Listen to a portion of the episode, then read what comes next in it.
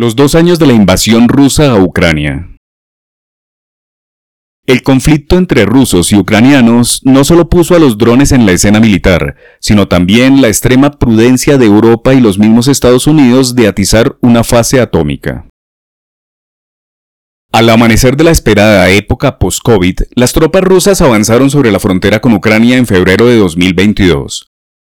No se veía tal operación militar desde hacía muchos años, Solo Estados Unidos había emprendido ataques similares a otros países allende sus fronteras, Irak o Afganistán, pero que los rusos a la vieja usanza enlistaran sus ejércitos contra un vecino era una noticia increíble que puso patas arriba el mercado mundial de cereales, disparó los fertilizantes y elevó los precios del petróleo.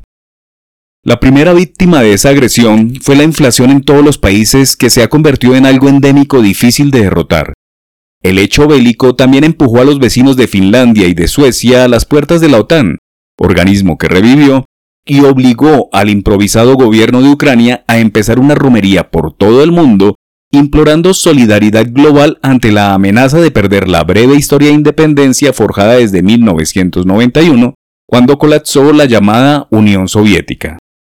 Dos años después del inicio de este conflicto, que ha puesto en la escena militar nuevos juguetes de destrucción, como la inteligencia artificial, los hackers y los drones, no se ve solución a la vista.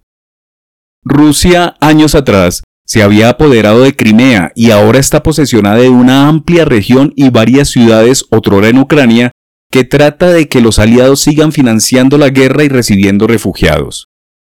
Además de ser una guerra vanguardista en términos tecnológicos, ha dejado ver lo que pueden ser los conflictos futuros.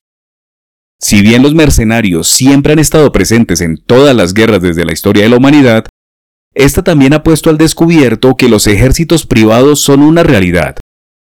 El batallón Azov, desde el lado ucraniano, es financiado por empresarios del país agredido, mientras que los Wagner, también bajo las cuentas de ricos empresarios rusos petroleros, hacen su parte. Se puede decir que el verdadero ejército ruso no ha movido fichas aún, y que ese es el gran temor de los vecinos europeos, especialmente alemanes, quienes ven en esa guerra una verdadera amenaza nuclear si el conflicto pasa a otras fases y Occidente mueve torpemente sus fichas. Y si a eso se suma que los rusos han aplicado una agresión de desgaste, el resultado va a ser que la Unión Europea y Estados Unidos se sienten con los rusos frente a un tratado de paz que le robe a Ucrania una buena parte de su territorio, al tiempo que Rusia logre sus anhelados puertos estratégicamente ubicados para abrir nuevas rutas a una invasión más profunda sobre todo el país. En dos años, el mapa del conflicto ha cambiado radicalmente. Las guerras siempre son mentirosas, y si bien hace dos meses el presidente Vladimir Putin dijo que los objetivos de su operación militar especial no habían cambiado, ya Occidente sí ha cedido la condena a la guerra. Incluso hay países que lo juzgan como un conflicto interno no transnacional. El problema es para Europa y la estrategia que se tenga con la OTAN, que en estos dos años ha aumentado su influencia hacia el este, cosa que sí atormenta a los rusos. Por ahora todo parece indicar que será una guerra prolongada que tiene mucho que ver con el futuro de Rusia y su papel en los mercados internacionales.